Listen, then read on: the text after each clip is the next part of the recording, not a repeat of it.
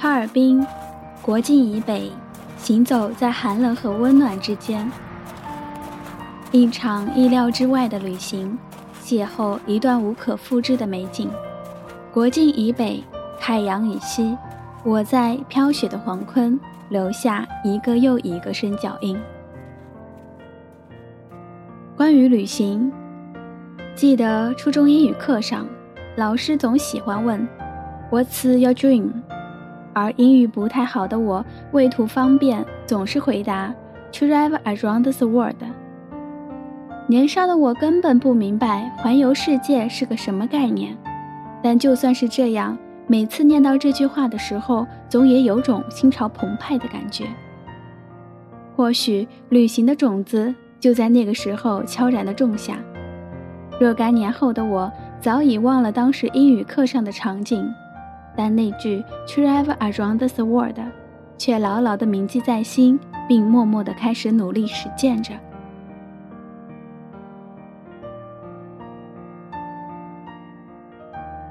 听耳边的话，说温暖的事，在心灵的左岸用右耳倾听。嗨，亲爱的小耳朵，今天过得好吗？我是木糖。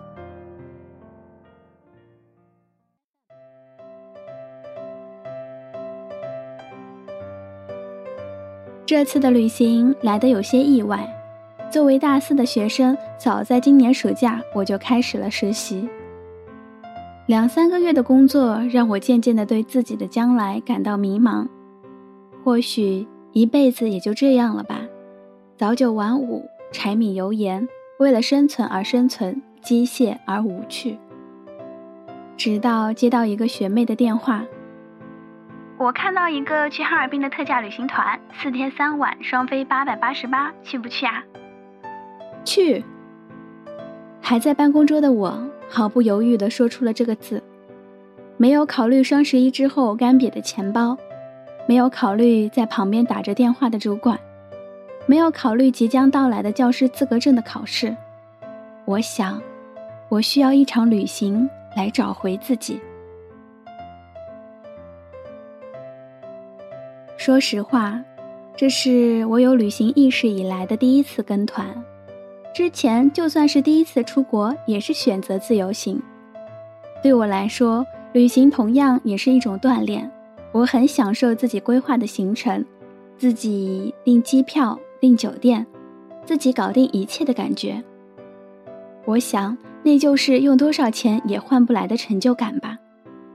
然而，八百八十八的价格却是让人难以拒绝。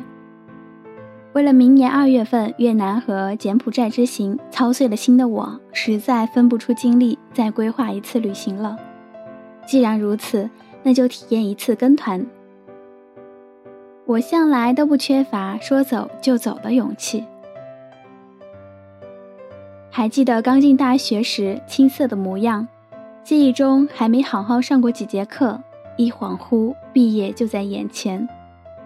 自从高三那年暑假跟小伙伴去厦门以后，便在旅行的这条路上越走越远，难以自拔。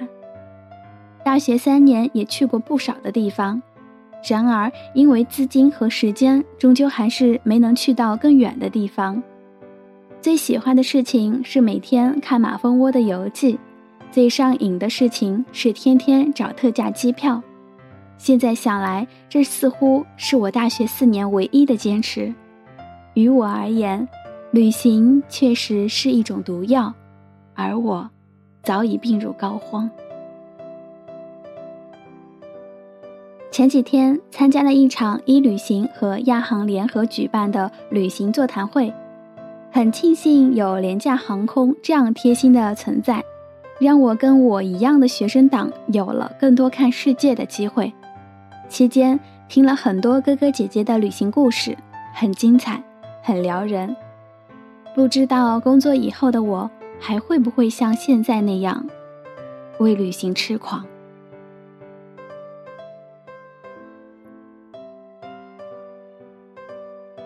关于哈尔滨，身在江南的我，对于北国并没有什么深刻的印象。父亲早年在哈尔滨当过建筑工人，仍然记得那时父亲带回家的棉衣和袜子厚到超出我的想象。于是乎，冷便是我对哈尔滨唯一的印象。从没有在冬天的时候去过北方，对我而言，杭州的冬天便已经冻到骨髓里。哈尔滨的冬天，光是想想就让人觉得害怕。然而，旅行不就是这样吗？去到遥远的地方，体验陌生的感觉。冬天的哈尔滨，你好，我来了。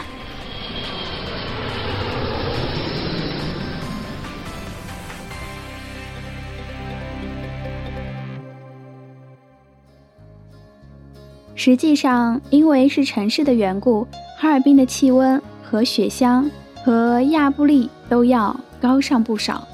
从雪乡回到哈尔滨以后，我们露着手拍照已经毫无压力了。但是跟雪乡一样的是，因为纬度比较高，哈尔滨白天特别短，早上八点多了，太阳还没有上山，晚上才四点呢，天就已经黑得差不多了。因此。在东北旅行，白天的时间格外的珍贵。进一步接触到哈尔滨这座城市以后，我可以毫不夸张地说，这是我来过的最热情、最温暖的一个地方。在接下来的游记中，我会一一的道出那些让我感动的瞬间，也算是呼应了游记的题目吧。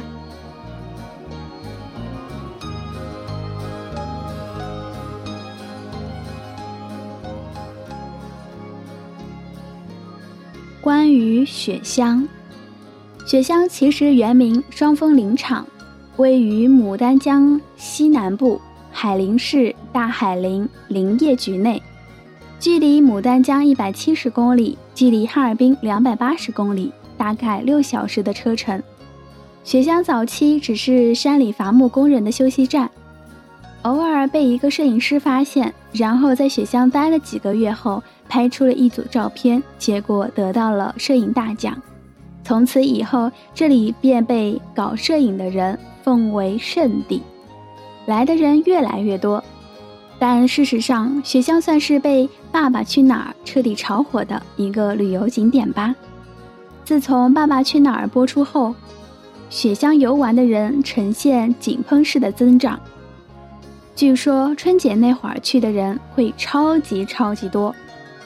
其实雪乡本身就很小，主干的干道就只有一条，也不长。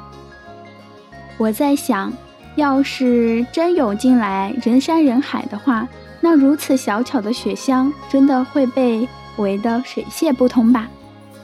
自从雪乡真正的火起来以后，这个地方的商业气息也就不可避免的越来越多了。据说这边的房子就算是不住。每年也要六十几万的租金，而雪乡一年四季只有冬天的这两三个月的旅游旺季，这就明摆着要宰这些来看雪的冤大头的前辈。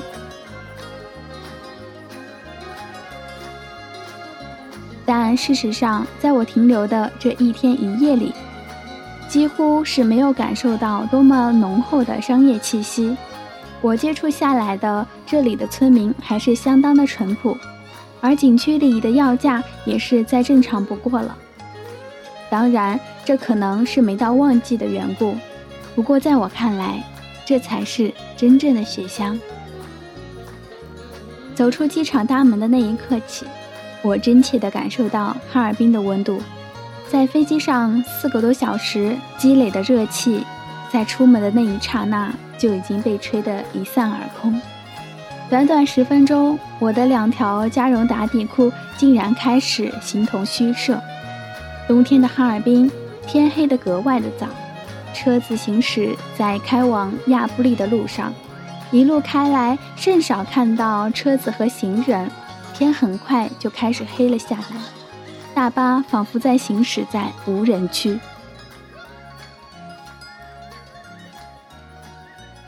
遇见哈尔滨的第一次温暖。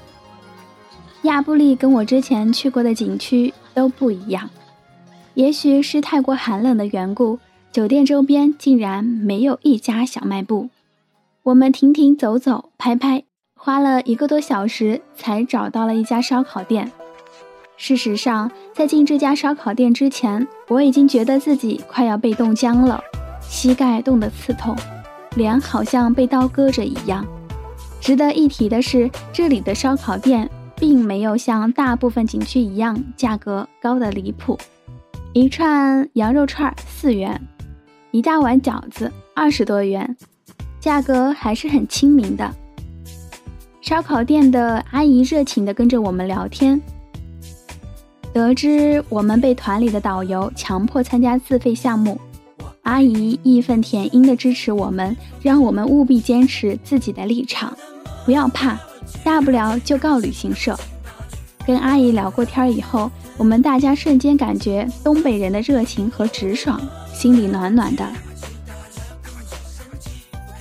小伙伴大快朵颐了一顿。才酒饱饭足的回到了酒店。至此，离我们来到室外已经过去了两个多小时。这是我在东北第一次感受到寒冷和温暖。人生的第一次滑雪，亚布力可谓是滑雪爱好者的天堂，专业的、非专业的滑雪道应有尽有。在来哈尔滨之前，我从来没有滑过雪。就连旱冰也滑得不是很溜，所以对于高难度的滑雪，我本能的是拒绝的。不过同伴说来都来了，不滑未免可惜。听腻了的一句话，其实还是有几分道理的。最终我还是选择穿上了滑雪装备，并不是因为同伴的话，仅仅是因为想挑战自己。如果连这一点小事都不敢尝试，那一次次的旅行是为了什么呢？滑雪其实是旅游团包含的项目，但是请教练就得需要我们另外出钱了。在穿上滑雪鞋之前，我还在纠结要不要请教练，毕竟我并不习惯陌生人的教导。但在穿上雪鞋的那一刻起，我就知道这个教练恐怕是必须得请了。雪鞋本身的重量加上高度，使得膝盖完全无法弯曲，在湿滑的雪地上穿上这身装备走路，简直是举步为难。这两个小时下来，我不得不说，请教练是十分明智的举动。教练耐心的讲解和一对一的教程，使我这个运动白痴都在短短的一个小时之内初步学会了滑雪。并在没有教练的帮助下，成功的从高坡滑了下来。同时，教练还会帮你拍照、录视频，也算是可供回忆的纪念吧。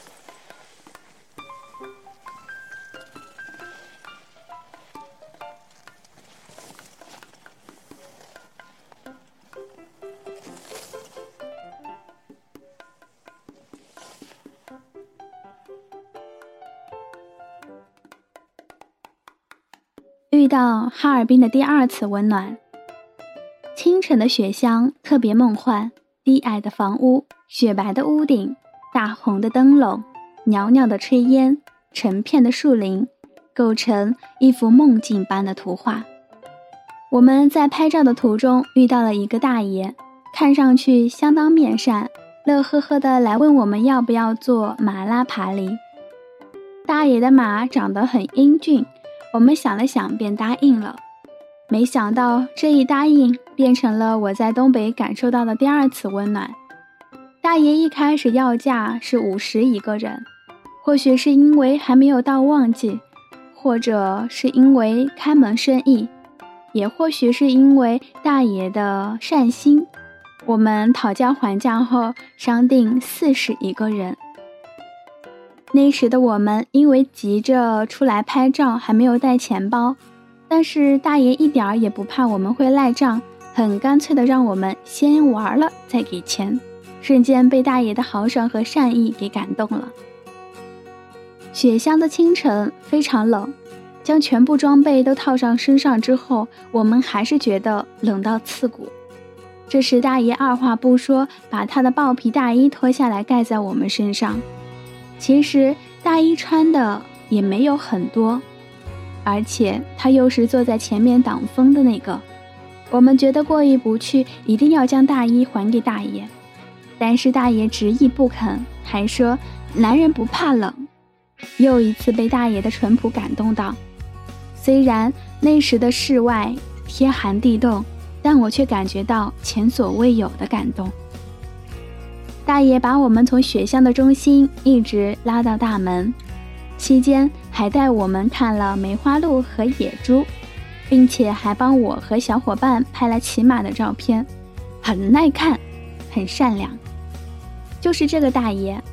后来在跟大爷的聊天过程中得知，原来这个大爷就是《爸爸去哪儿》当中拉过林志颖的那个大爷，瞬间感觉自己也是个名人了。小伙伴一定要骑马过去。大爷耐心地教导了一些骑马的技巧以后，便同意小伙伴骑着马回去了。一路上，小伙伴被很多路人围观，不要太开心哦。我们回到房间，因为实在是太冷了，也没有立刻去给大爷送钱，而是暖了一会儿。但是大爷也没有过来催我们。我们把钱给大爷以后。大爷还送我们去了玩雪圈的地方，简直是感动到哭。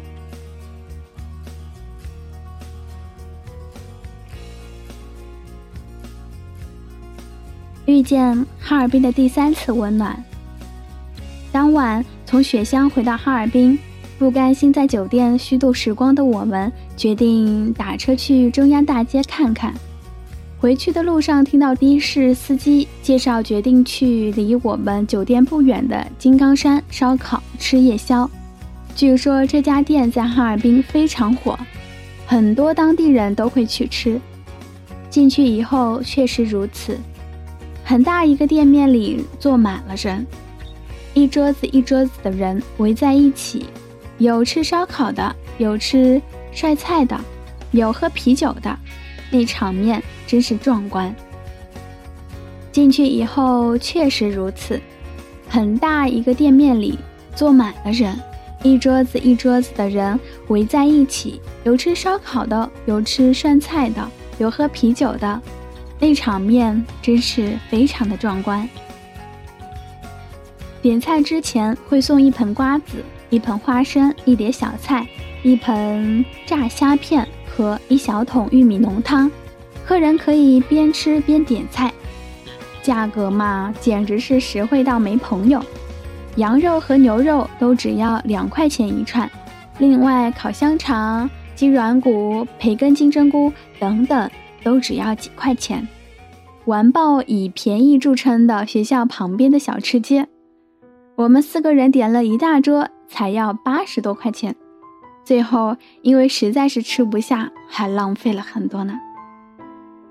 吃到最后，老板娘还很贴心的送了四个饺子过来，可惜那时的我们吃的实在是太撑了，硬塞进去一个饺子也吃不出它本来的味道，恨自己没有两个肚子。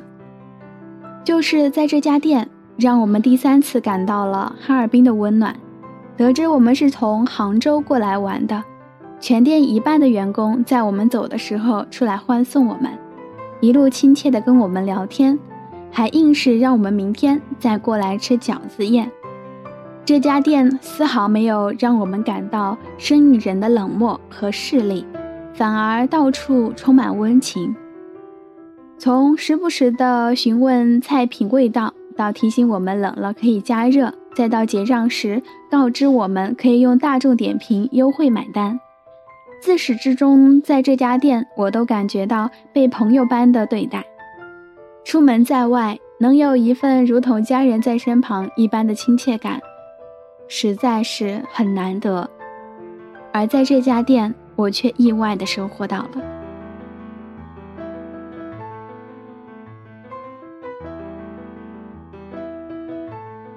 这次的东北之行，在去之前已经做好了冰天雪地里瑟瑟发抖的准备，却意外的收获了满满的温暖。寒夜里为我们打抱不平的阿姨，冷风中为我们披上衣服的大爷，烧烤店里欢送我们的店员，这些素不相识的人所带来的感动，往往更显温情。我把这些的旅行中意外的收获称之为旅行的意义。那些人，那些事，那些温暖，那些感动，那些意外的收获，是你待在寝室里看视频、打游戏所不能得到的。在一次次的行走过程中，你会发现，生命所能给予的东西，我们有很多很多。除了朝九晚五，除了柴米油盐，还有风花雪月，还有行者无疆。所谓旅行，不过就是去看远方的风景。世界没有尽头，因此脚步永远。不会停留。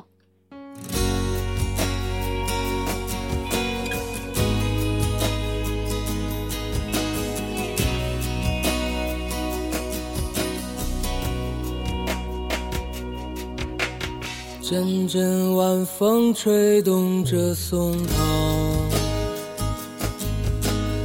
吹响着风铃声如天籁。站在这城市的寂静处，让一切喧嚣走远。只有青山藏在白云间，蝴蝶自由穿行在清涧。看那晚霞盛开在天边，有一群向西归鸟。谁画出这天地，又画下我和你，让我们世界绚丽多彩。谁让我们哭泣？又给我们惊喜，让我们就这样相爱相依。总是要说再见，相聚又分离，总是走在漫长的路上。